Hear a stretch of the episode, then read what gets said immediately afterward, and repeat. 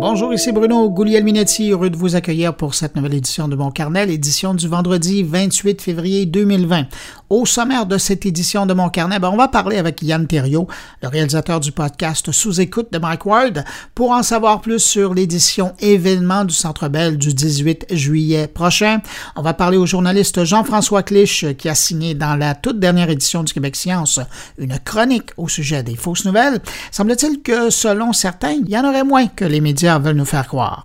Jean-François Poulain est là et nous amène à la grande école du UX de Nantes, en France. Luc Sirois nous présente le chef de la cybersécurité chez Deloitte. Patrick White nous parle de l'avenir des journaux. Stéphane Ricoul, lui, souligne à sa façon l'anniversaire de Google Maps.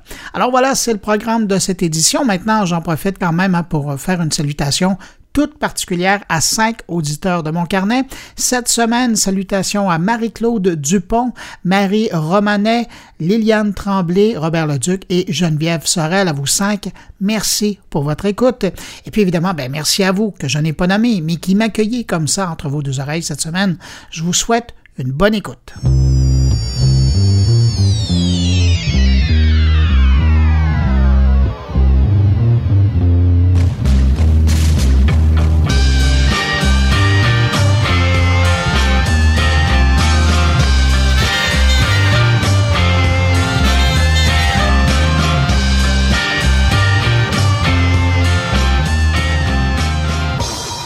Je commence ce bref retour sur l'actualité numérique de la semaine avec la plus récente livraison de Net Tendance du CFRIO.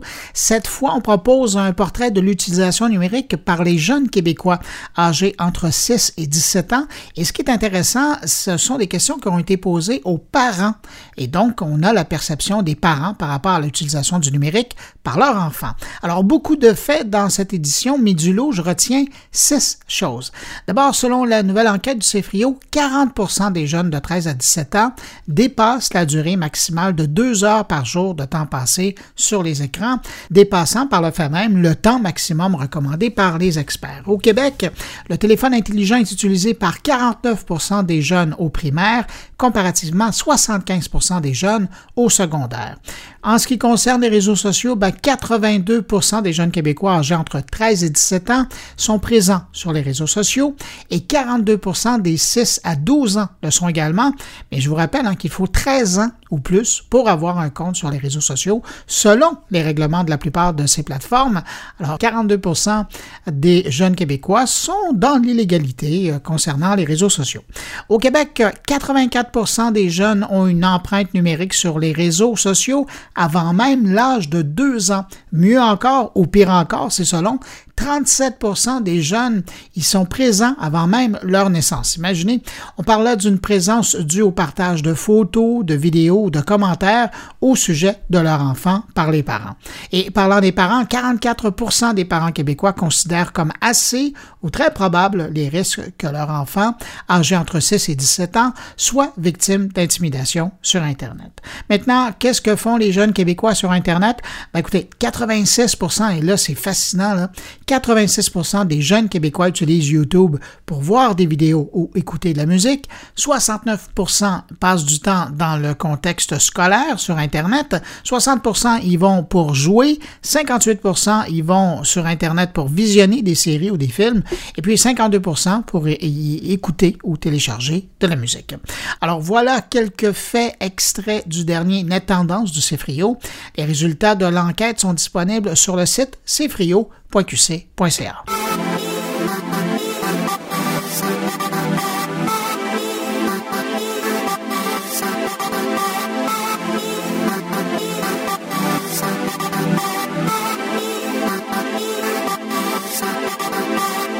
justice américaine a validé cette semaine le droit de Google de censurer du contenu sur sa plateforme. C'est un média conservateur américain qui avait contesté le fait que YouTube censure leur contenu sur sa plateforme et euh, avait amené l'affaire devant la Cour en brandissant le drapeau de la liberté d'expression. Eh bien, ça n'aura pas convaincu la Cour d'appel de San Francisco qui a jugé que cette censure, cette décision de YouTube de retirer euh, leurs vidéos euh, des yeux du public, ben, n'enfreignait pas la Constitution américaine.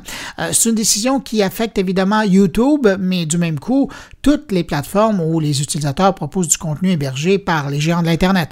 Pensez à Facebook, Twitter, Twitch et compagnie. Selon le jugement de la Cour, le premier amendement de la Constitution américaine qui garantit la liberté d'expression s'applique aux institutions gouvernementales, mais pas aux entités privées. Et la Cour rappelle que malgré ses 2 milliards d'utilisateurs mensuellement, ben, YouTube, c'est une propriété de Google et donc ça demeure un forum privé.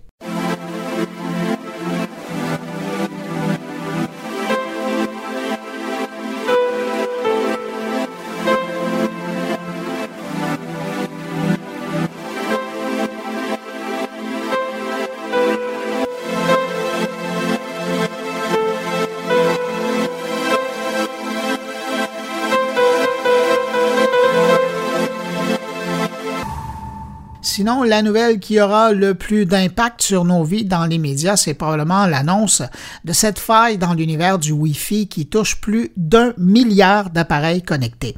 Et là, je parle notamment des iPhones, iPad, je parle aussi des bornes Echo d'Amazon ou même de certains téléphones Android. La faille qui a été découverte par la société de cybersécurité i7 permettrait de désactiver le chiffrement utilisé par les réseaux Wi-Fi. Concrètement, ça veut dire que des pirates informatiques pourrait naviguer sur le réseau Wi-Fi d'un individu ou d'une organisation comme si le réseau était libre d'accès. On recommande donc de faire la mise à jour de ces systèmes, particulièrement des appareils électroniques que vous utilisez et qui sont branchés sur le Wi-Fi.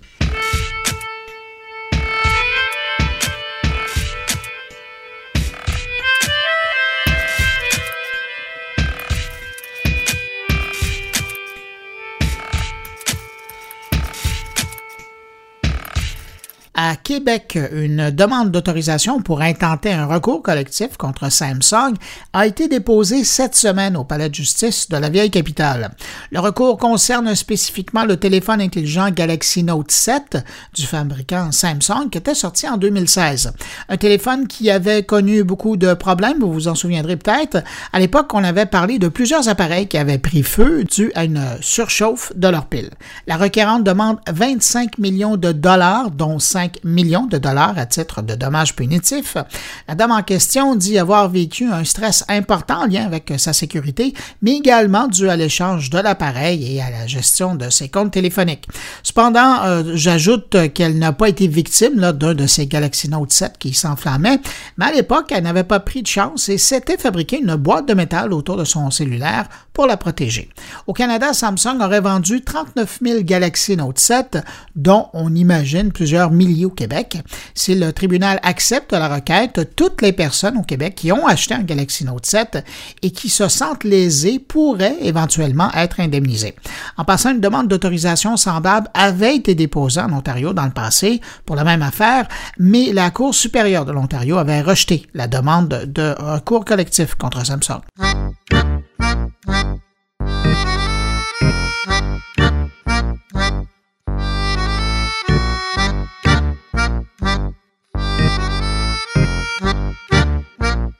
Cette semaine, on a aussi découvert l'influenceur américaine Kayla Massa, mieux connue par ses abonnés sur Instagram et YouTube sous le nom de Kay Oldie. Et si on en a parlé, c'est pas vraiment pour les bonnes raisons. La jeune femme de 22 ans a été arrêtée par la police américaine pour escroquerie. L'influenceuse aurait dérobé 1,5 million de dollars à ses abonnés avec la complicité de neuf autres personnes.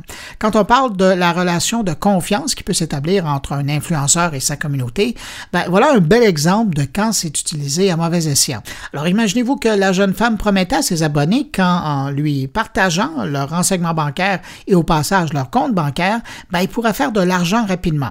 Ce qui devait arriver arriva et la jeune femme a trouvé des abonnés à Berner qui avaient hâte de faire de l'argent rapidement et facilement. Et la technique était assez bien rodée. Hein. Une fois que Kayla Massa obtenait les informations bancaires, des chèques volés ou faux étaient déposés dans les comptes aussitôt, le même montant été retiré. Au total, plus de 1600 chèques auraient été déposés et retirés sur les comptes des abonnés participants. Participants, évidemment, en guillemets. Là où l'histoire se garde, c'est que lorsque les abonnés comprenaient finalement qu'ils avaient été bernés et qu'ils tentaient de contacter l'influenceur, ben là, elle les bloquait simplement de ses comptes Instagram et YouTube. Pour l'instant, on ignore le nombre de personnes qui ont été victimes de son arnaque et l'enquête pour arriver à son arrestation aura duré plus d'un an. Música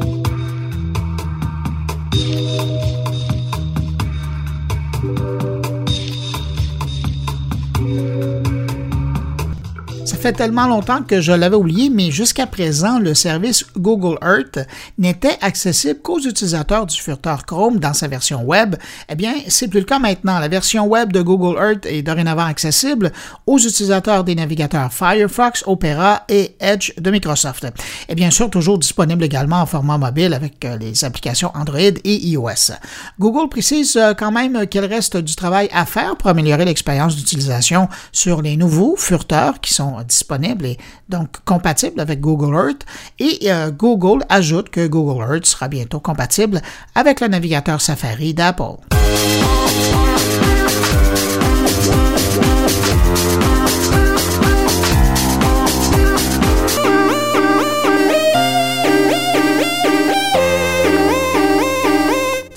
Des améliorations du côté des produits de Google, sachez que depuis quelques jours, Google Traduction fonctionne désormais en 108 langues. Il faut croire que le temps passe vite, hein, parce que ça fait maintenant quatre ans que Google Traduction n'avait pas intégré de nouvelles langues. Et eh bien voilà, c'est fait.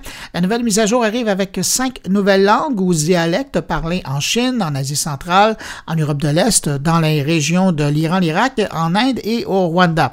Des ajouts qui feront la joie de 75 millions de personnes qui utilisent ces langues pour communiquer au quotidien.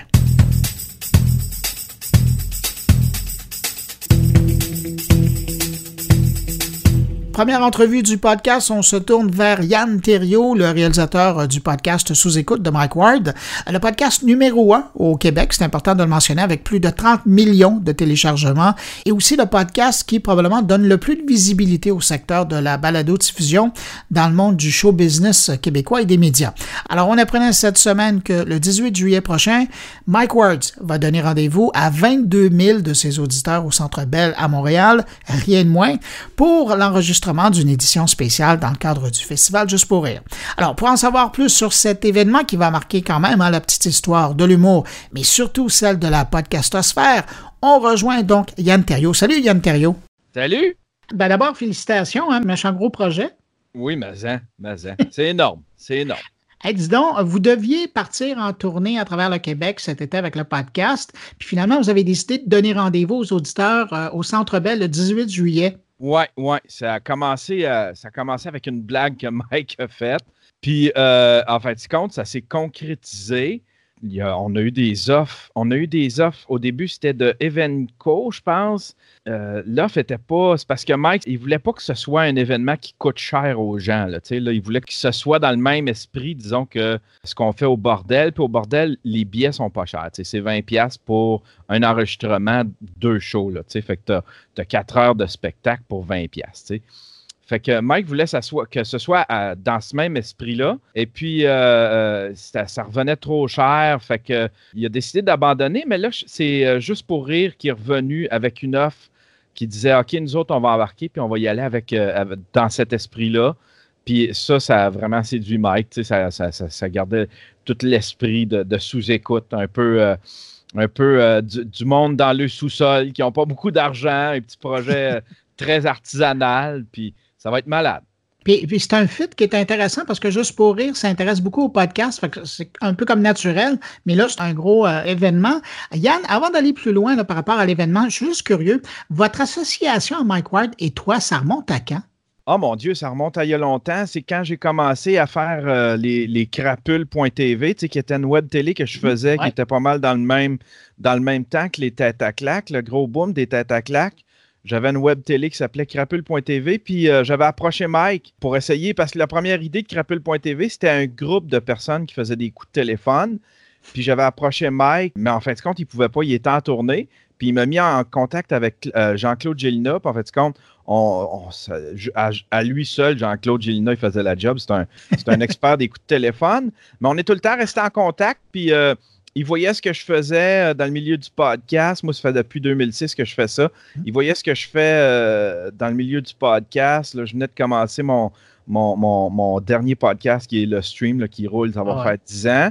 Fait que euh, il, m'appelait des fois euh, pour avoir des conseils, il voulait partir ça, son sous-écoute. Fait que j'ai participé, disons, à euh, l'habillage visuel de, sa première version. Et puis, à un moment donné, c'est tombé un petit peu plus, plus tranquille. Il a lâché ça. il voulait ça. puis, il est revenu, disons, dans une version devant public. Puis là, il a fait appel à moi pour que j'en fasse la réalisation. Mais on est tout le temps resté en contact. Puis, j'ai participé à d'autres projets aussi entre autres, un, euh, ce show à Musique Plus, qui était une émission de télé que lui roulait. Puis j'avais fait, euh, j'avais fait des chroniques là. Puis, euh, un homme de confiance. Ouais, ouais. puis, ouais, c'est ça. Puis on est devenus des amis, tu sais, des, amis professionnels. puis on a, on a pas mal une vision qui est en phase sur l'avenir des nouveaux médias, du podcast, comment qu'on voit ça. lui, il voulait vraiment pousser, tu sais, Mike, il il a, son podcast à lui, mais il voulait pousser juste, ne serait-ce que euh, le milieu du podcast. Il voulait que le podcast grossisse. Il voulait pas juste que son podcast grossisse, mais il voulait que tout le podcast grossisse, euh, puis, encourager beaucoup de monde à faire du podcast. Il voulait qu'il y ait un boom. Lui, il voyait ce qui se faisait aux États-Unis. Fait que, il voulait vraiment que la sauce a poigné bien plus tôt que nous autres ici au Québec. Aux États-Unis, ça, ça, a poigné un petit peu plus, un peu plus tôt. Puis il voulait que ça se passe ici au Québec, ce même boom-là. Puis je pense qu'il a réussi. Il a propagé le terme. Euh, il a créé un pont entre notre star system euh, puis le les gens à la maison qui écoutent les, médias de masse, euh, les, disons les médias traditionnels, ben, euh, il a créé un pont entre ça et les nouveaux médias qui sont sur Internet. Les gens se sont intéressés au terme podcast un petit peu plus. Puis ça a réveillé bien des gens sur tout le contenu qu'il y a là-dessus. Là, il y a Mike, mais il y en a tellement. Là, dans, je te ramène au spectacle. Dans votre tête, est-ce qu'on parle de l'enregistrement d'un podcast qui va donner lieu à un spectacle ou c'est un spectacle qui est ensuite disponible en podcast? Ça va être un. dans le fond, ça va être un sous-écoute, ben, euh, pas normal, mais je veux dire, ça va être un, un sous-écoute. Juste avec plus de monde qui écoute. ouais, là, là euh, tout n'est pas encore euh, déterminé. Il va peut-être avoir une petite première partie, mais c'est pas tout qui va être capté. Nous, ce qu'on capte, c'est vraiment, c'est vraiment le sous-écoute avec Mike qui, qui interviewe des invités sur scène. Mais il va y avoir des surprises. Euh, il va y avoir des surprises avant, il va y avoir des surprises euh, pendant, il va y avoir plein de surprises. on, Mike, il voit gros, puis euh, il y a plein d'idées, puis là, ça devient inspirant parce qu'on a plein de possibilités, là, tu sais. Puis moi, ben, je vais être installé au milieu de tout ça avec ma petite gear bien artisanale encore. Puis je vais me servir de ce qui m'entoure, là, tu sais, là évidemment, je vais avoir besoin d'une logistique euh, beaucoup plus, euh, euh, beaucoup plus, disons, lourde, puis beaucoup plus complexe. Fait que je vais avoir, on, on va avoir Solotech mm-hmm. qui va venir faire le, le son, puis qui, va fournir le son de tout ça. Il va avoir aussi les caméras, ceux qui font les, caméras au Centre Bell pour le, le Jumbotron, là, qui est mhm. l'espèce de machine au-dessus de la glace. Ben, euh, ça, je veux récupérer le, feed de ça. Fait que ça va, ça va être vraiment, moi, avec un petit setup de podcast en plein milieu d'une structure complètement folle et énorme, là, tu sais. Ça va être vraiment impressionnant, je pense. Oui, parce que tu le, disais, il y, a, le défi de la sonorisation. D'une part, ben, il y a toi déjà, dont tu viens de nous annoncer le setup où toi, tu vas être là, tu fais la captation pour ce qu'on pour entendre par la suite en ligne. Mais il y a tout le défi d'arriver à, puis c'est pas évident au Centre Bell, d'arriver à rendre justice euh, aux, invités qui vont répondre aux questions de, de Mike Ward, puis à vos invités spéciaux qui vont peut-être faire quelque chose d'autre. Oui, c'est un gros, gros défi. Par chance, on est entouré de professionnels qui savent euh, qui ont déjà fait des spectacles, des conférences là-dedans, fait qu'ils ils savent un peu nous guider. Là, là, c'est plus moi le professionnel. Moi, je suis juste comment tu peux me fournir le son, que je peux capter ça, que je peux rajouter des images, qu'on voit l'ensemble, puis que j'ai accès au feed du Jumbotron. Mais sinon, c'est plus moi le professionnel de l'audio. Va falloir, je vais être un peu. Euh... T'es le client là-dedans. Ouais, c'est ça, là. Tu sais, là, ça va, l'expertise, là, elle, vient plus de moi, là. Tu sais, là, ça va venir de professionnels qui ont fait des spectacles, des conférences, des trucs, de même dans des grosses, dans des grosses salles comme ça, là, tu sais. Yann, je suis curieux, est-ce que vous avez déjà décidé de la configuration euh, du Centre Bell? Est-ce qu'on on parle des 22 000 spectateurs, donc le, centre au complet, ou ça va être une euh, configuration, ben, je vais dire plus petite, mais il faut quand, c'est quand même immense, là, du genre de 15 000 personnes? Non, écoute, Mike, il voulait on, voulait battre deux records Guinness. Euh, vraiment, on veut contacter les records Guinness. On, pense, euh, on est pas mal certain d'en battre un, c'est-à-dire un podcast avec l'assistance la plus grosse. c'est quand même fou. Puis Mike, il a vraiment fait, il a vraiment fait une configuration, il a vraiment demandé une configuration pour qu'on ait le plus de place possible. Fait que c'est une scène euh, au centre ça va être une scène en, 360 euh, degrés. Ça va être un petit stage pour qu'on ait le plus de place possible. Fait que tout le monde autour va pouvoir s'asseoir. Puis on a, fait, on a failli battre le record parce que euh, le record d'assistance au centre Bell, le record total d'assistance, c'est euh, le combat de Georges Saint-Pierre qui l'a eu. Puis on a failli le battre, mais euh, il va y avoir une section qui est en rénovation, fait que c'est des bancs qu'on ne peut pas vendre. S'il n'y avait pas eu cette section-là en rénovation, on aurait battu le record d'assistance au Centre Bell. Fait que c'est un podcast qui aurait battu le, record d'assistance au Centre Bell. Ça aurait été malade. Oui, mais j'avoue que le record de l'assistance pour euh, tout podcast confondu, ça ne sera pas pire non plus. Ben oui, c'est complètement malade. Là, c'est, c'est, surréaliste. Là, là, on, a, on a eu beau chercher, puis on n'a rien trouvé qui accote ça. On, a cherché, puis je pense le plus gros, c'est 5000. Euh, on a tout cherché, on a fait comme on bat le record? Il faut battre le record. Puis on le bat. On le bat. Ah Déjà là, avec, avec le nombre de billets, au moment où, où est-ce que je te parle, il y a, euh, on, on, bat le record.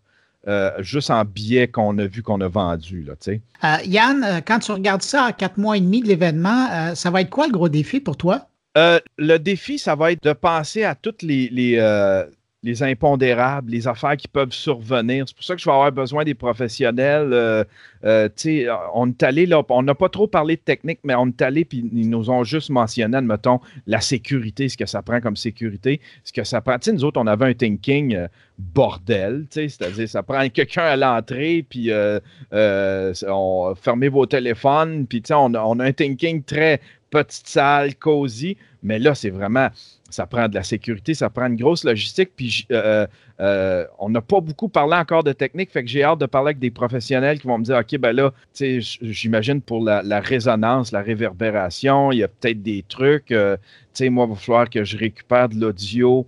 De, disons, du gros sound setup. Il y a plein d'affaires à penser. Puis aussi, c'est que, tu sais, les trois caméras puis le réalisateur dont je suis, fait un petit peu partie du spectacle. Fait que moi, je vais être sur scène avec Mike, puis la, scène va tourner. Elle, devrait faire un, disons, une révolution à toutes les 20-30 minutes. Fait que je vais être sur scène avec mes trois Kodak, ma petite table. À date, c'est ça l'idée, là. Euh, c'est que moi, je m'installe avec ma, petite table, mes caméras, puis à l'autre bout, à l'autre bout du rond, à l'autre bout du cercle, il y a Mike avec ses invités. Vous êtes vraiment fidèle à la formule.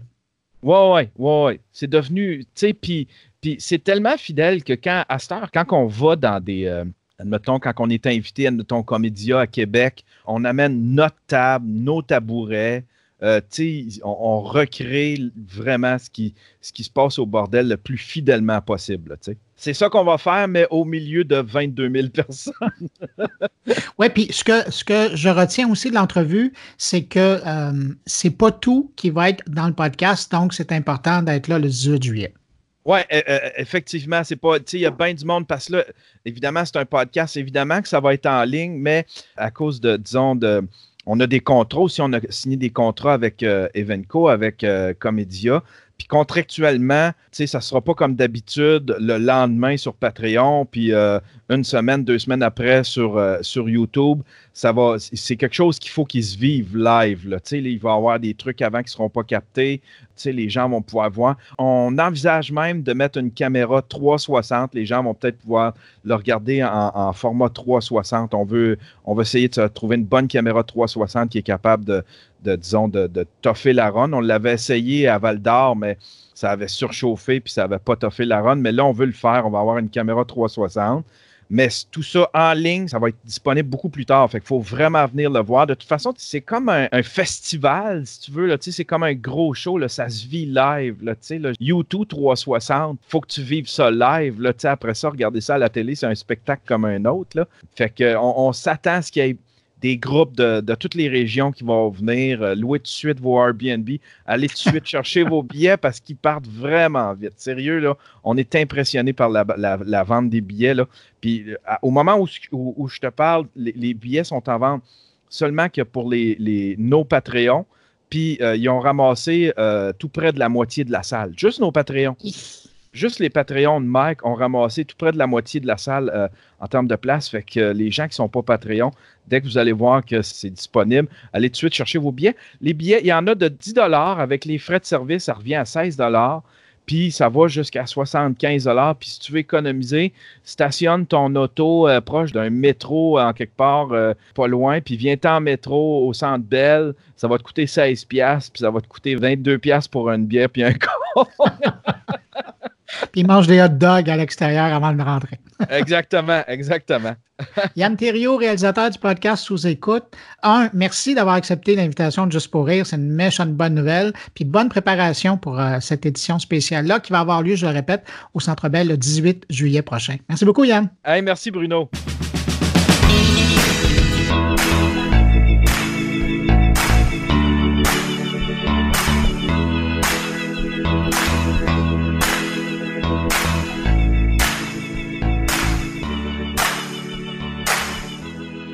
Cette semaine, je lisais sur le site de Québec Science la nouvelle chronique du journaliste Jean-François Clich qui traite des fausses nouvelles.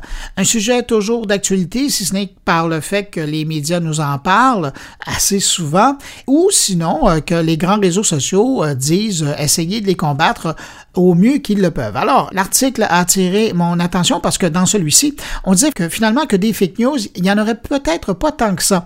Alors, pour aller plus loin avec cette affirmation, j'ai eu le goût de m'entretenir avec l'auteur de la chronique. Voici ma rencontre avec Jean-François Clich. Dans la dernière édition de Québec Science, vous signez une chronique intitulée Fausse nouvelle, la vérité, c'est compliqué. Essentiellement, ce que j'en tire, moi, après la lecture, c'est que dans le fond, on parle beaucoup des fausses nouvelles, mais il n'y en a pas tant que ça. Ben, il n'y en a pas tant que ça. Ça dépend de la définition qu'on donne. Là. moi, le, point de départ de cette chronique-là, ce sont trois euh, études qui sont parues euh, l'année dernière dans des revues savantes, dont, certaines très prestigieuses comme Science, euh, mm-hmm. et qui montraient effectivement que, en tout cas avec les indicateurs que ces chercheurs-là avaient pris, qui montraient que c'est beaucoup moins, beaucoup moins important comme phénomène, beaucoup moins influent que ce que certains médias, certains analystes ou chroniqueurs ont pu, ont pu laisser entendre. Par exemple, dans Science en janvier ou février dernier. Euh, ils ont regardé 16 000 abonnés américains de Twitter dans, les derniers, dans la dernière moitié de, 2016. Euh, puis ils, ont, ils, sont, ils se sont rendus compte que la plupart des fausses nouvelles, pas loin de 80 étaient partagées par juste une toute petite minorité de 0,1 Cette minorité-là était très active, mais ça reste quand même une toute petite minorité.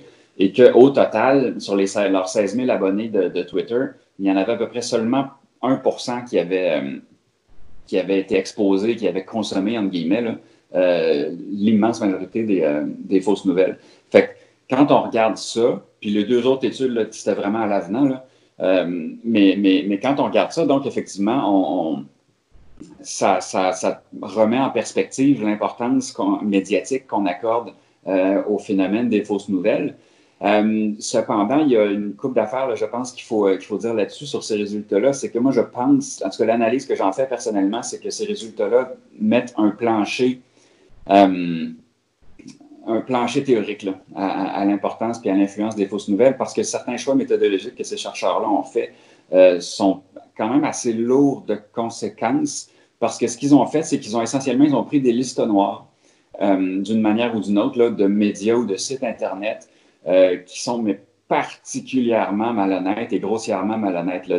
Par exemple, dans, dans, Science, ou je me souviens pas si c'est Science ou Science Advances, euh, mais qui ne considéré comme des sources de fausses nouvelles que les sites web qui pondent des faussetés à la pocheté dans le but, dans un but vénal, dans le but de, de générer du trafic et de vendre de la pub.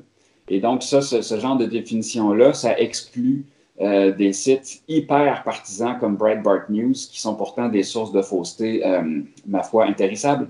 Euh, une, autre, une autre étude dans les, les PNES, par exemple, elle ne n'a regardé que les interactions sur Twitter avec des comptes qui sont associés à l'Internet Research Agency, qui est une, une firme, entre guillemets, qui est rattachée au Kremlin. Bref, ce sont des mm-hmm. trolls professionnels dont le, le travail et de, de foutre le bordel essentiellement. Euh, fait que, quand on prend ce genre de définition-là des fake news, c'est sûr et certain qu'on c'est un plancher, là, parce que les fake news, les faussetés, il y en a, euh, c'est vraiment un dégradé. Euh, c'est sûr que du point de vue de la recherche, d'un point, du point de vue d'un chercheur, c'est bien pratique de prendre ce genre de définition-là parce que c'est une définition qui a l'air d'être extrêmement claire tu fais partie de la liste noire ou tu n'en fais pas partie, et puis ça s'arrête là. Fait que je pense que ça sous-estime un peu, euh, voire même quand même pas mal l'ampleur et l'influence des, euh, des, fausses nouvelles, mais euh, effectivement, ça reste moins que ce qu'on pense dans l'ensemble. Et ce que votre article souligne bien, c'est le fait qu'il faut d'abord définir ce que c'est une fausse nouvelle. En effet, parce que ça, c'est le, souvent, personnellement, pour avoir une chronique de vérification factuelle comme ça, là, où les gens m'envoient des questions, euh, pour cette chronique-là, souvent, moi, je tombe dans des zones grises. Je ne peux pas conclure à c'est complètement vrai ou c'est complètement faux. Et je pense qu'à partir de ce moment-là, la job du, euh, du reporter, du journaliste, est de départager ben, c'est quoi la partie qui est vraie, c'est quoi la partie qui est fausse et pourquoi. Euh, mais ça, ce qui est intéressant aussi du point de vue de l'analyse des médias, du, de la place que les médias, du traitement que les médias font de, ce phénomène-là, de la fausse rumeur, euh, c'est que quand on regarde d'autres chroniques euh, que la mienne de, de fact-checking, comme euh, par exemple, je pense que c'est Check News que ça s'appelle à, mhm. Libération, eux ne se concentrent, ne publient que des, des, des, des travaux de validation qui concluent à la fausseté. Des fois, ça va, des fois, ça va être vrai. Des fois, je fais des choses comme soumet, moi, euh, j'ai pas le choix de conclure que, ben oui, ça, ça peut avoir l'air difficile à croire, mais c'est vrai. Et je pense que c'est utile, c'est un travail d'information qui est utile de faire ça aussi, euh, surtout si ça a l'air difficile à croire. Mais il y en a beaucoup qui, sont, qui ont un très, très, très, très fort penchant pour les faussetés, voire qui explicitement ne se consacrent qu'à des choses qui s'avèrent fausses. Puis si ça s'avère vrai, ben, ils font juste ne pas en parler. Ça, je pense que c'est un signe que euh, dans les médias, euh, on, les médias ont, depuis longtemps un problème de crédibilité, un problème de confiance. Les gens ne, nous font plus confiance. Euh, ça varie d'un endroit à l'autre, mais si on regarde la maison de sondage Gallup aux États-Unis fait le même sondage essentiellement depuis les années 70, puis ils demandent aux, gens font, à quel point ils font confiance aux médias et aux journalistes dans les milieux des années 70, on était autour de presque les trois quarts des gens qui répondaient qu'ils font assez ou très confiance aux médias d'information. Maintenant, bon, ça, ça, ça, périclite petit à petit depuis ce temps-là. On a atteint un, un, plancher à 32% euh, en 2016. Ça a un petit peu après, sans doute un effet de Trump là, qui, a, qui a sensibilisé, fait réaliser aux gens qu'il justement il y avait un phénomène des faussetés qui circulaient comme ça, plus qu'on se pensait à l'époque. Euh, mais les derniers chiffres de 2019 qui sont ressortis suggèrent que la tendance à la baisse va, va, va, est en train de, reprendre. Et ça, je pense que les fausses nouvelles, les sites particulièrement partisans comme Breitbart News ou même à la limite Fox News euh, et compagnie, qui vraiment qui, qui, véhiculent des faussetés grossières euh, à tour de bras, je pense que les médias, consciemment ou non, voient là-dedans une espèce de de repoussoir. Un point de comparaison qui est particulièrement flatteur et qui, du point de vue de la crédibilité, permet, sans, sans trop changer nos, nos, façons de travailler, permet de, de dire au monde, ben regardez, il y en a des bien pires que nous, donc faites-nous confiance. Je pense qu'il y a un peu de ça dans, dans l'importance qu'on a, euh, qu'on a accordée au phénomène des fake news euh, dans les, dans les médias. Jean-François Clich, euh, en, terminant, pour un professionnel comme vous qui a passé une bonne partie de, vos semaines à justement vérifier la véracité des informations qui vous sont envoyées, comment vous voyez l'initiative de Facebook? Encore cette semaine, on apprenait à Radio-Canada qui s'associe à, l'initiative de vérification des, faits qui sont publiés sur Facebook. Comment vous voyez ce, type d'initiative-là? Euh, je suis un peu ambivalent à, l'égard de ce genre d'initiative-là. D'une part, je me dis que, ben, coudon, c'est toujours bien mieux que rien. Euh, c'est toujours bien mieux que de, ne rien faire en disant, comme Mark Zuckerberg l'avait fait dans ces dossiers-là, en disant que, écoutez, la, vérité, c'est compliqué, fait qu'on s'en on, s'en occupera pas, hein, ce qui a déjà été sa position. Fait que c'est mieux que rien, mais d'un autre côté, euh, si je ne m'abuse, je pense que les médias font ça gratuitement pour Facebook, ce, qui est, une aberration, je pense. C'est encore un travail d'information, un travail de validation euh, qu'on donne, alors que je pense qu'une partie de la crise de l'industrie est justement là. Euh, dans le fait qu'on donne notre travail. Et là, on le donne à Facebook plutôt que de, donner, de le donner directement. Euh, mais, mais donc, c'est ça, je, suis un peu ambivalent. C'est mieux que rien, mais c'est pas. Euh, c'est pas c'est loin d'être idéal et c'est loin d'être juste une bonne chose, je pense. Jean-François Clich, chroniqueur à Québec Science et aussi journaliste et blogueur au Soleil. Merci d'avoir pris du temps pour nous parler sur mon carnet. Merci de l'invitation.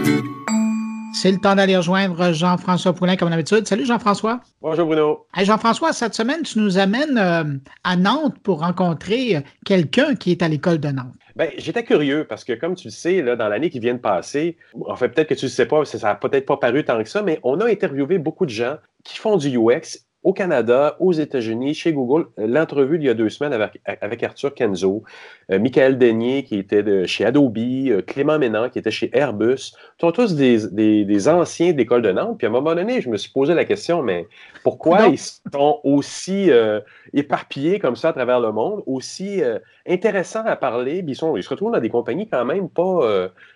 peu, pas peu prestigieuses, hein, Adobe, Airbus, dans des postes qui les relient avec l'humain et la machine et ben, toutes les choses dont on a discuté dans, les deux dernières années. Donc, euh, ben, je me suis dit, allons à la source. Et je suis allé parler avec euh, Arnaud Leroy, qui est le responsable pédagogique du lab Human Machine Design Lab à l'École de design de Nantes-Atlantique. Ça sonne, ça sonne bien. Hein. Ils ont des beaux noms quand même en France. Ce qui est intéressant, c'est que, bon, l'institution s'appelle l'École de Nantes, mais c'est aussi, on peut parler philosophiquement que c'est l'École de Nantes. Il y a une façon, il y a une approche dans les oui. Oui, définitivement. Euh, je, je, pense qu'on n'a pas l'équivalent de ça au Québec dans les programmes. Et c'est dommage parce que ça manque pour être capable de créer un lien justement entre l'expérience de design puis euh, toutes les méthodologies dont on a parlé dans les deux dernières années, de tests, de, d'être en connexion avec l'humain. On n'a pas ça encore et ça va de plus en plus être important parce que on a des grosses boîtes de production euh, technologique et autres. ça prend vraiment ce côté-là. Puis je parle pas de design, on l'a vu là, dans les deux dernières années. C'est pas un pur design créatif. C'est vraiment quelque chose qui connecte l'humain avec toutes ces phases de production, de programmation, de design, de création d'objets. Ça prend à un moment donné quelqu'un qui s'assure que oui, oui, c'est beau, mais oui, ça parle à l'humain, oui, c'est testé, et toutes ces choses-là qui font que ben, on n'aura peut-être pas à réinvestir 100% en, en, production au bout de la ligne parce qu'on va s'être assuré que le produit il est fait intelligemment finalement. Puis c'est une démarche, une approche qui est autant pour le monde numérique que, dans, que le monde réel, entre guillemets réel. Ben, oui, ça aussi, on l'a vu dans la dernière année. Il y a eu des contaminations du numérique, mais quand même, on l'a appris à la dure dans les 20 dernières années. Il y a des choses qu'on a dû mettre en place, puis qui sont en train de revenir dans le design industriel, dans l'ingénierie, dans le, ce que Daniel Fournier nous parlait la semaine dernière au niveau du, du CX, là, du, Customer Experience, dans le mode architecture et restauration. Donc, les mêmes méthodologies sont appliquées et, retournent vers des domaines où il n'y a pas nécessairement de numérique. Bon, ben Jean-François, merci pour cette rencontre de cette semaine. On va aller l'écouter tout de suite, puis on se retrouve la semaine prochaine. Merci Bruno. Salut. En fait, on, on, ne peut pas comprendre ce qu'est le Human Machine Design Lab si on n'a pas compris quelle était la, matrice de, l'école de design. Euh, donc l'école de design, c'est 1500 euh, étudiants, comment dire, une, maquette qui repose sur une articulation assez fine au, bachelor sur différentes thématiques métiers qui sont les bachelors en design d'interactivité, en design d'espace, en design de, de, scénographie. on a également un bachelor sur le, motion, sur le game design. Et puis alors, l'histoire de l'école repose quand même sur une design industrielle. Donc ah voilà, on a un socle quand même qui est celui de, de, comment dire de ce design industriel et du design de transport. Donc on ouvre sur le bachelor sur toutes les thématiques métiers, toutes les filières. Donc un étudiant qui rentre chez nous a euh, la possibilité de d'affiner ou de, de, trouver sa place. Mais voilà, au, terme des trois ans, euh, cet étudiant va, va chercher à se projeter au-delà de la maquette pédagogique et, et, à se projeter en, voilà, sur les, les, champs du, design. Euh, donc là, être designer, euh, c'est quoi?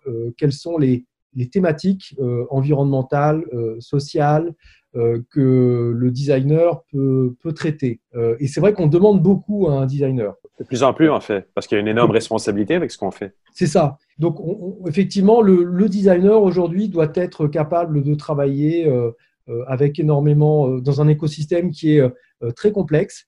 il doit manager des équipes, manager la créativité de ces équipes de, de designers aussi.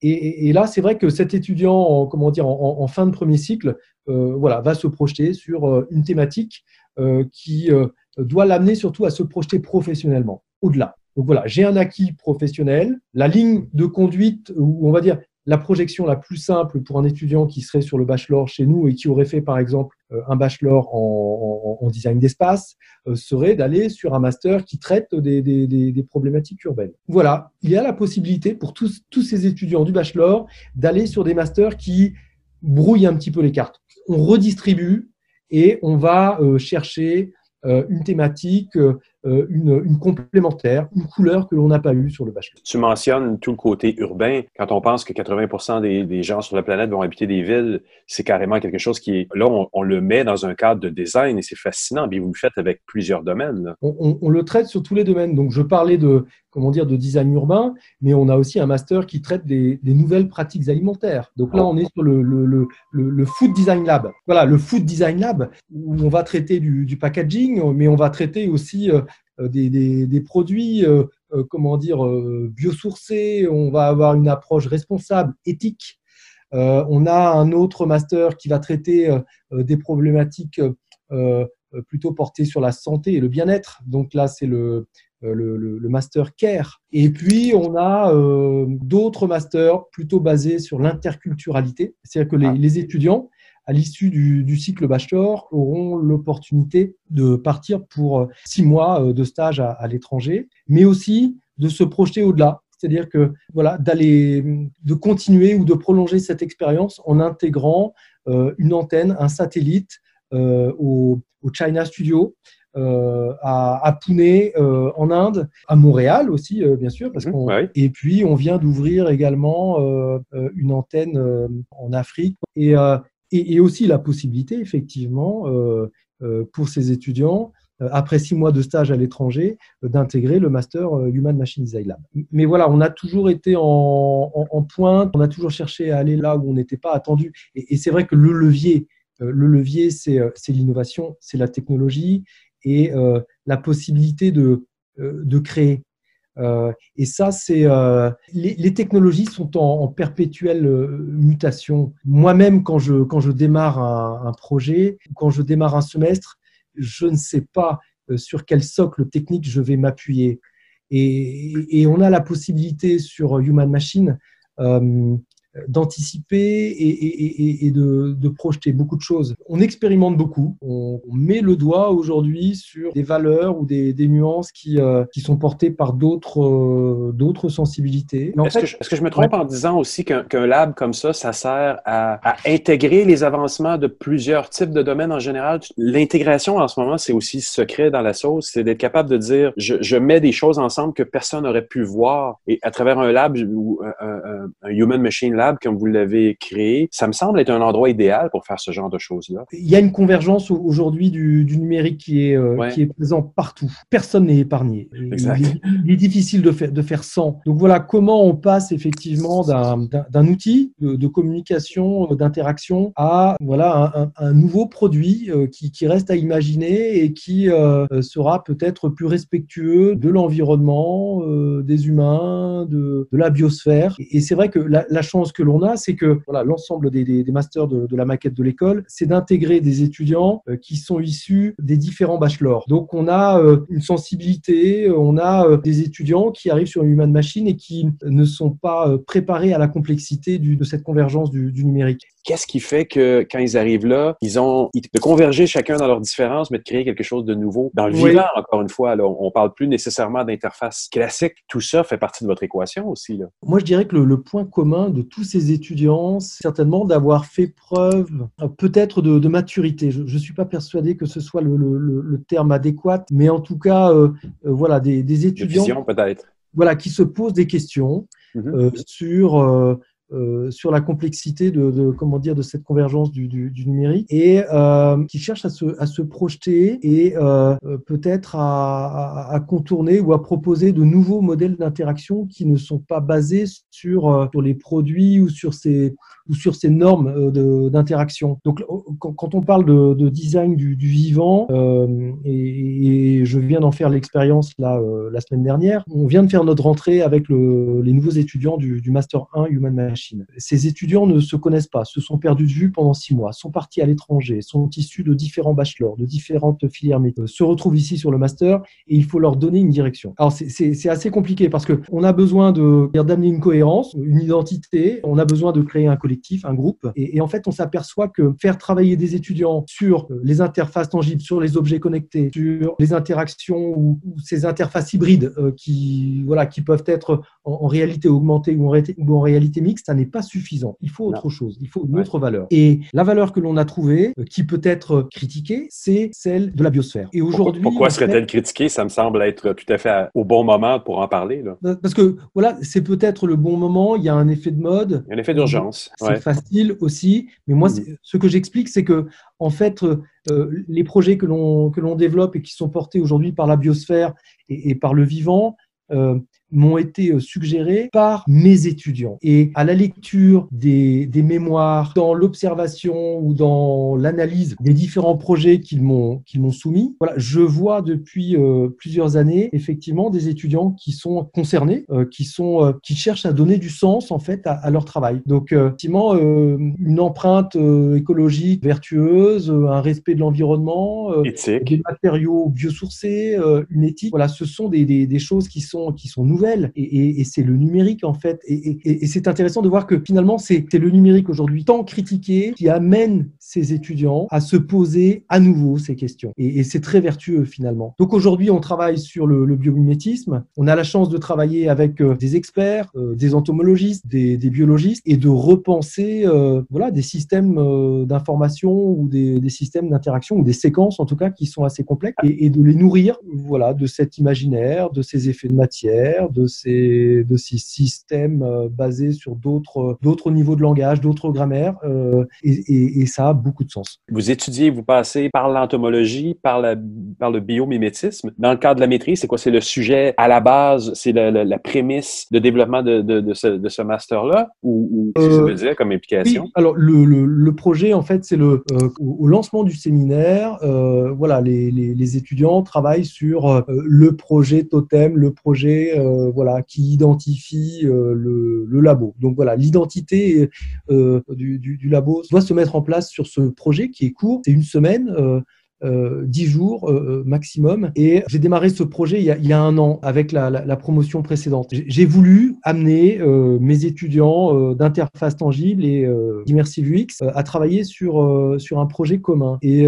sur le, le, le, pitch, sur le brief de, de, départ du projet, je leur ai juste proposé de travailler sur le, une inspiration qui serait nourrie et documentée sur l'entomologie, donc l'étude et l'observation des, des, insectes, et plus précisément des coléoptères. Mais il n'y avait pas de, il y avait pas de cadrage. Qu'on on, ne cherche pas à, traiter une problématique environnementale, sociale. Il n'y a pas de, contexte humain. Et en fait, les étudiants, c'est, en fait, c'est une force d'adéquation. Je pense que ça a cristallisé certainement beaucoup de choses. Des étudiants qui arrivent sur un master qui est très techno, qui fait peur aussi, et voilà cette inspiration euh, qui est guidée, documentée par euh, ces experts qui nous accompagnent, euh, et qui assez, assez simplement peut les amener à observer, à transposer, euh, à identifier des analogies. On peut être sur un traitement de surface, on peut être sur l'esthétique. Ça, on va dire que c'est les, les, premiers effets, mais on peut aussi trouver des niveaux euh, plus complexes et aller plutôt sur des problématiques qui ont trait à l'organisation, à la technique, au langage, à une approche organique même ou plus systémique. Et, et, en fait, c'est très intéressant de voir que chaque étudiant trouve sa place ou trouve un niveau de, de réponse dans le, le euh, cette inspiration au, vivant. Ça doit vouloir dire que les industries autour, euh, autour de vous doivent être euh, très à l'écoute des, des, créations, des productions des étudiants qui sortent de là. Il me semble que ça doit avoir une concrétitude en recherche ou juste pour la création de nouveaux concepts, pour des startups,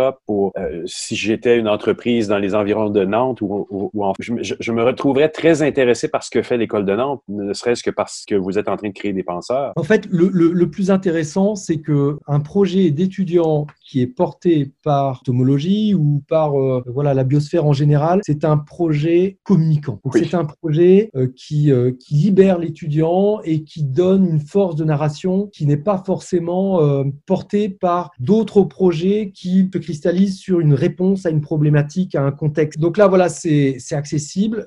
on est aussi sur quelque chose qui, qui porte la créativité et, et, nos étudiants, en fait, je pense sur, sur, sur le, ce projet que l'on a traité, n'ont jamais eu, se sont libérés ou affranchis de beaucoup de choses que l'on a, que l'on traite sur les, les, les, deux semestres, enfin sur les, les deux années de, de, master, on va effectivement euh, euh, être dans, euh, dans, dans, un process, dans une méthode, on, on, va être sur une complexité qui certaines fois peut, doit être contournée. Il faut trouver le, bon levier, le, bon pivot. Et là, voilà, on était sur un projet, enfin, on est sur un, un, projet à forte médiation qui a été présenté sur différents événements et qui est aussi un projet global. C'est-à-dire que l'étudiant aura l'opportunité de communiquer d'expliquer, de rendre compte. Il peut aussi se tromper, mais il va rencontrer le public, ah oui. être euh, sur des événements euh, majeurs. Euh, donc là, on a eu la chance sur Tomologie de le présenter dans le cadre de la Nantes Digital Week ici à, Nantes en septembre. Donc qui est un événement majeur sur le numérique qui réunit voilà plus d'une centaine de, de, contributeurs. Donc voilà, les étudiants ont présenté leur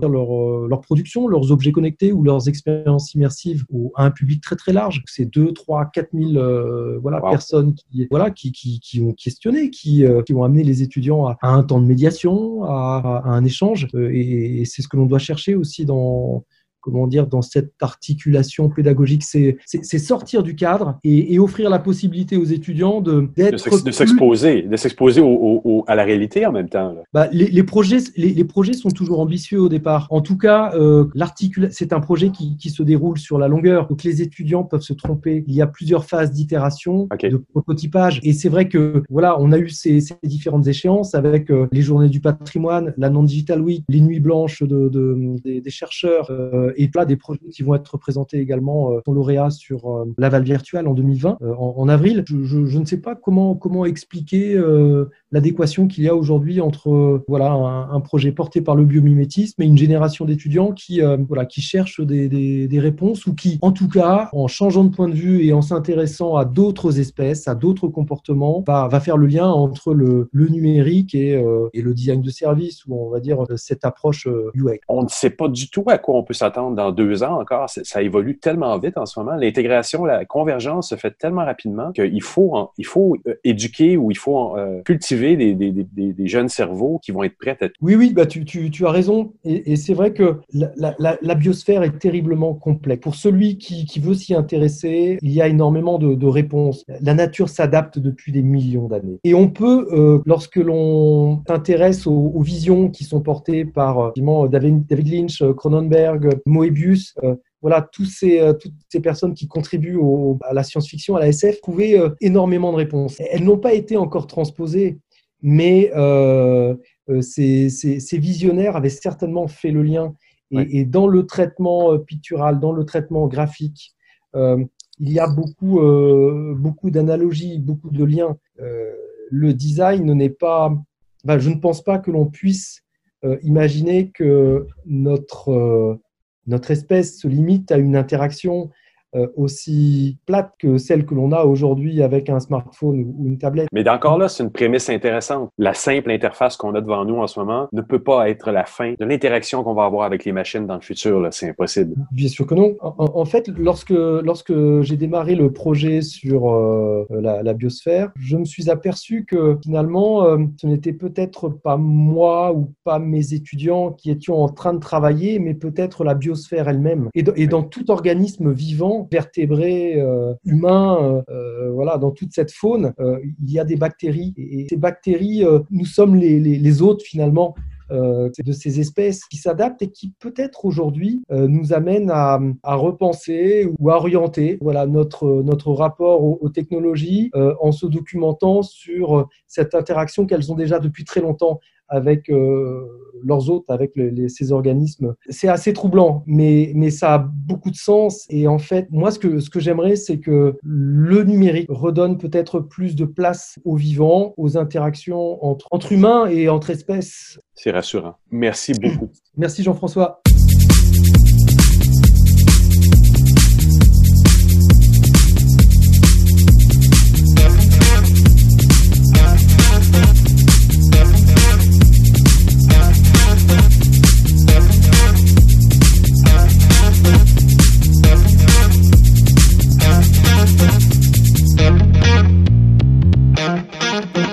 De Luc Sirois. Cette semaine, Luc nous propose une rencontre avec le grand Manitou de la cybersécurité chez Deloitte. On l'écoute.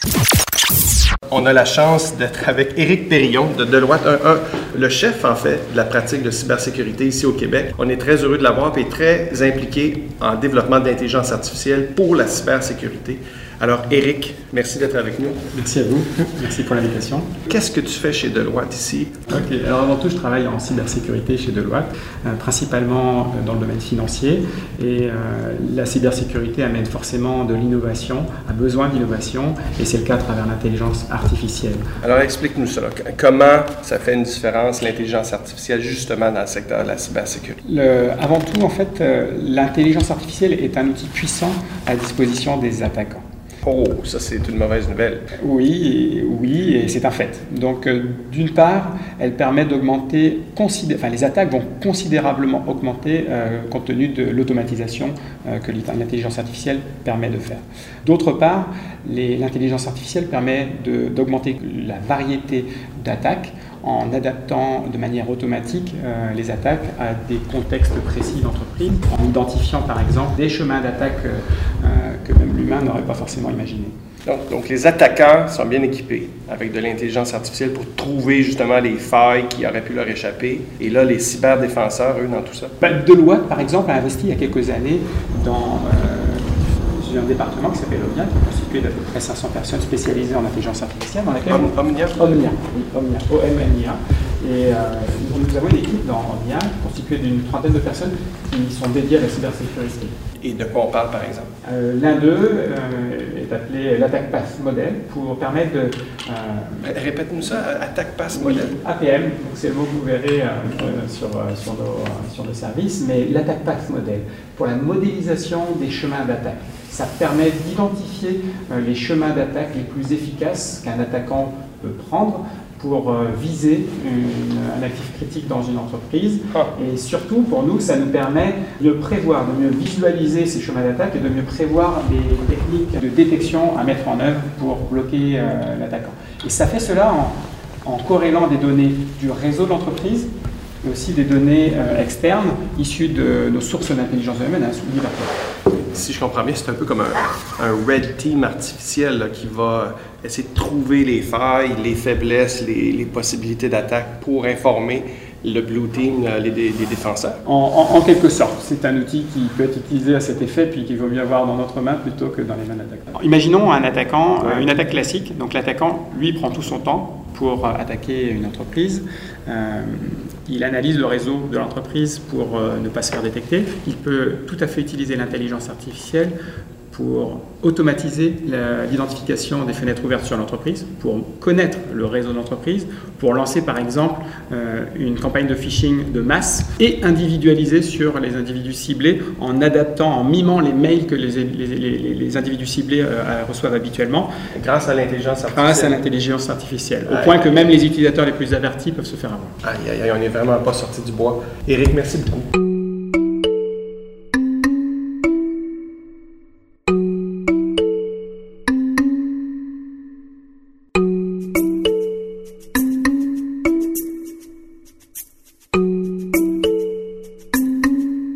Professeur Patrick White recevait de la grande visite cette semaine à l'UCAM pour parler de l'avenir des journaux.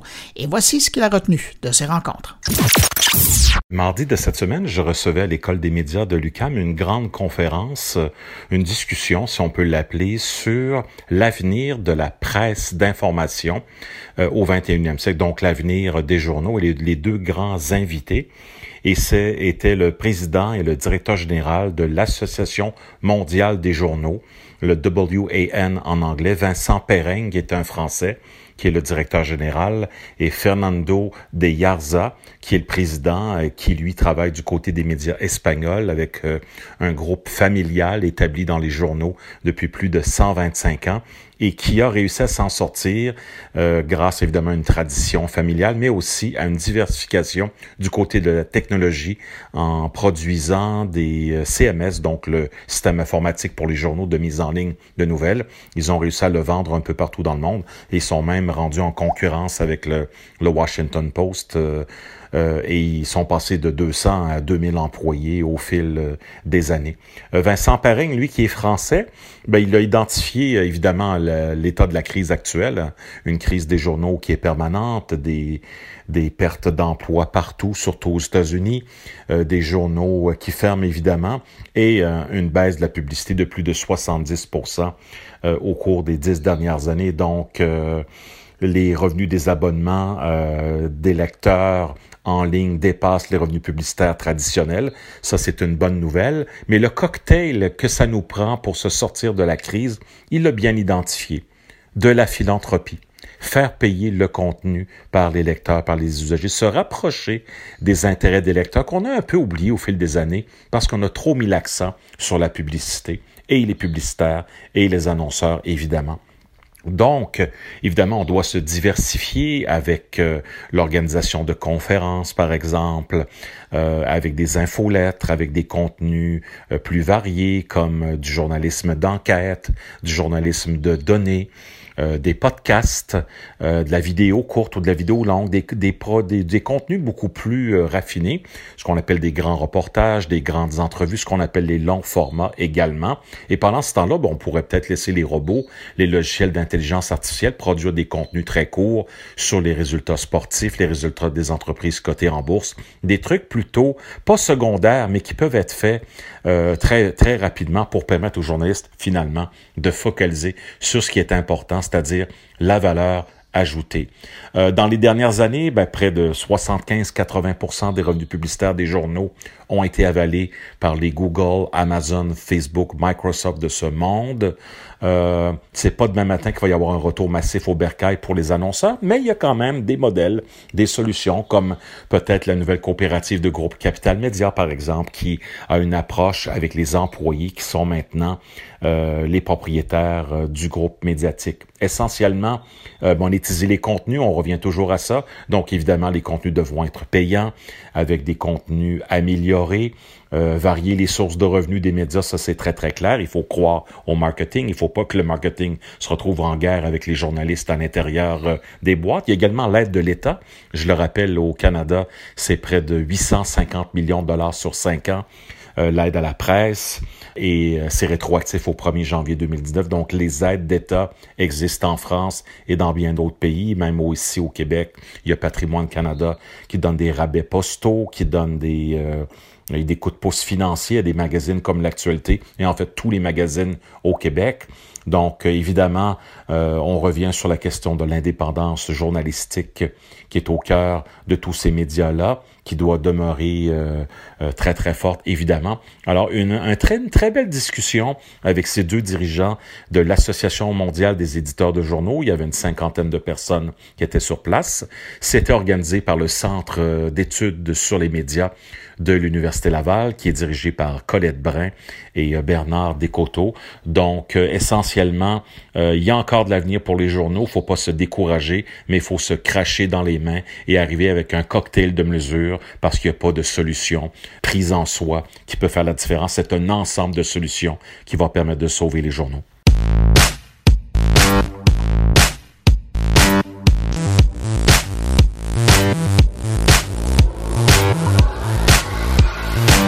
On termine avec le billet de Stéphane Ricoul et cette semaine, Stéphane souligne à sa façon les 15 ans de Google Maps.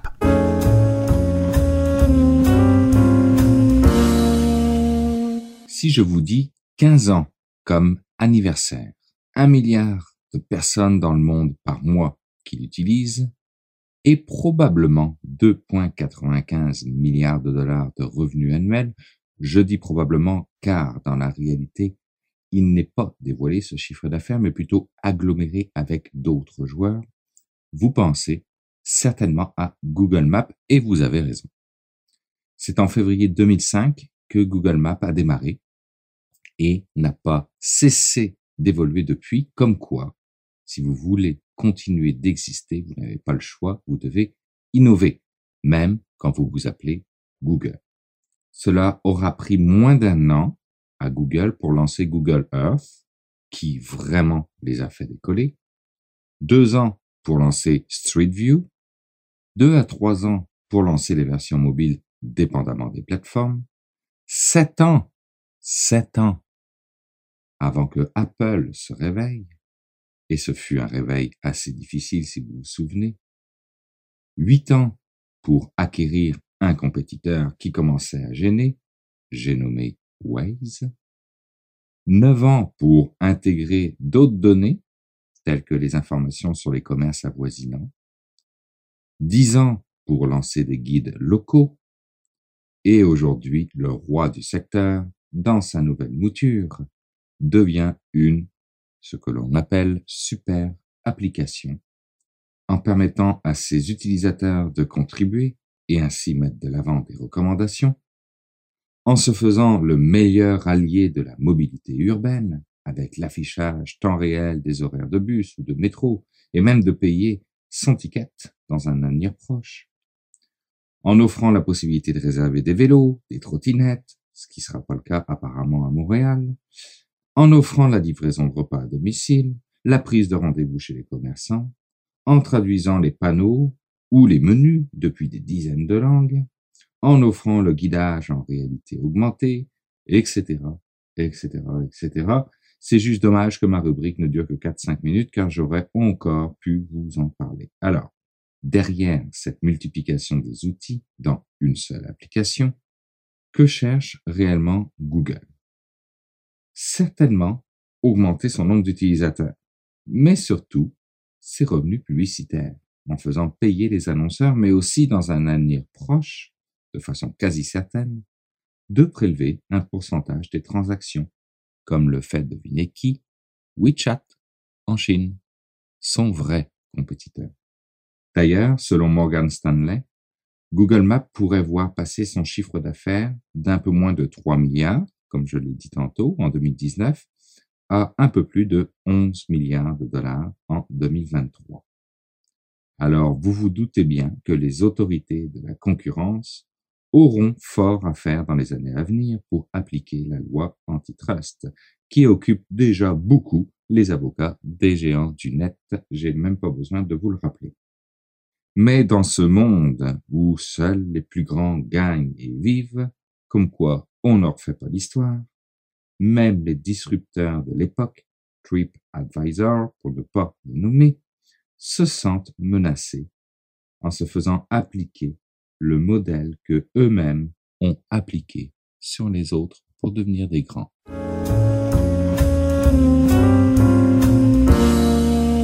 Bien voilà, c'est déjà tout pour cette édition de mon carnet. J'espère que vous avez apprécié.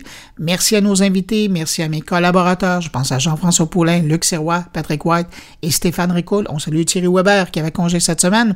Je vous le rappelle, n'hésitez pas à passer le mot autour de vous hein, si vous pensez que mon carnet peut intéresser vos amis, vos connaissances, vos abonnés sur les réseaux sociaux. Vous partagez les publications de mon carnet ou vous les invitez à se rendre sur mon blog. Et si vous désirez me laisser un mot, ben, vous pouvez le faire en passant par les réseaux sociaux, sur la page SoundCloud de Mon Carnet ou par le blog moncarnet.com. Merci d'avoir été là. On se retrouve la semaine prochaine pour une nouvelle édition de Mon Carnet. Je vous dis au revoir. À bientôt.